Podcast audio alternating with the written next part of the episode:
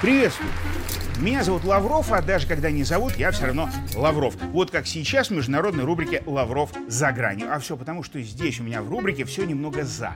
И события заграничные, причем иногда оттуда, куда другие программы не доходят. И аналитика чуть-чуть эту самую грань переходящая. Переходящая, конечно, на словах, но и на личности время от времени тоже.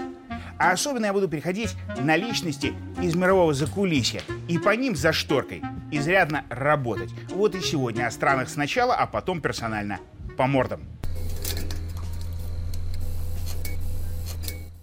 И начну с экзотической Голландии. Экзотичной уже потому, что такой страны нет. Была-была на словах, а потом волевым решением в 2020 году, но еще 1 января, кончилась.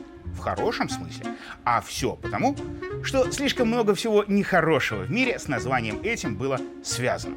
Голландские кофешопы, голландские штурвалы, голландский МИД, руками которого англосаксы разные, разные якобы независимые средства массовой дезинформации по всему миру того финансировали. И, кстати, продолжают.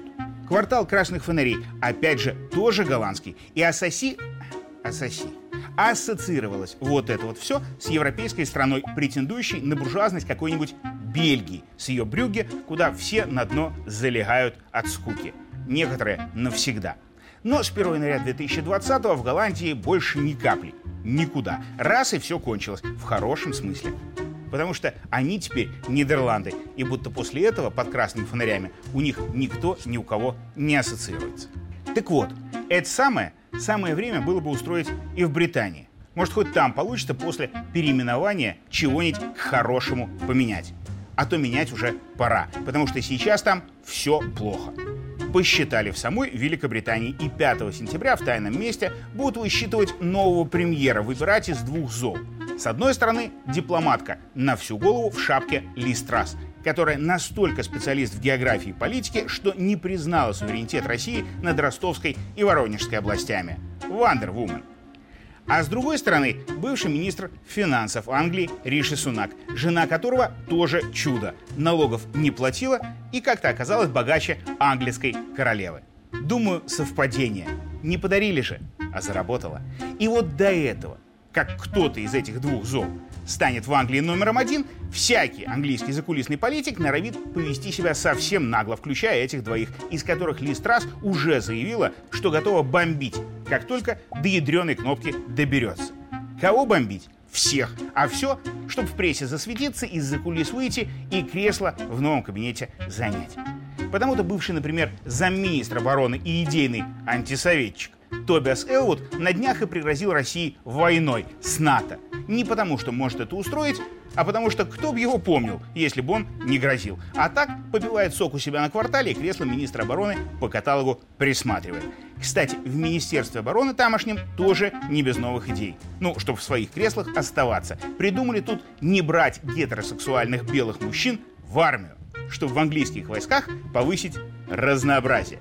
Так что была в истории британских военных тонкая красная линия, теперь, похоже, будет жирная голубая. А назвали эту реформу амбициозной, то есть наглой, в хорошем смысле. Вот Англию, похоже, и пришло время в наглию переименовать. Уж слишком нагло ведет себя в Европе, где из мелких местных стран руками Польши решила колониальный коридор себе создать между Россией и Европой настоящей, пока ни во что другое не переименованный. Но это пока. И для Европы, и для Наглии. А там, глядишь, из-за Вильяма нашего Шекспира переименователем время взяться будет.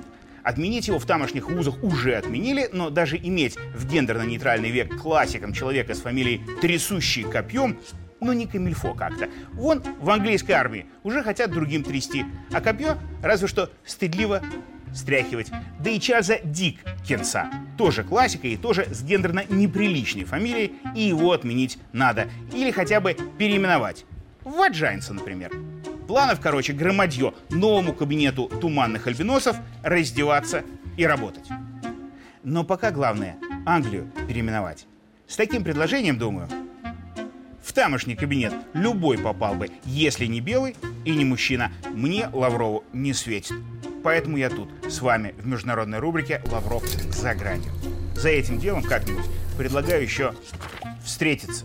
А пока, пока.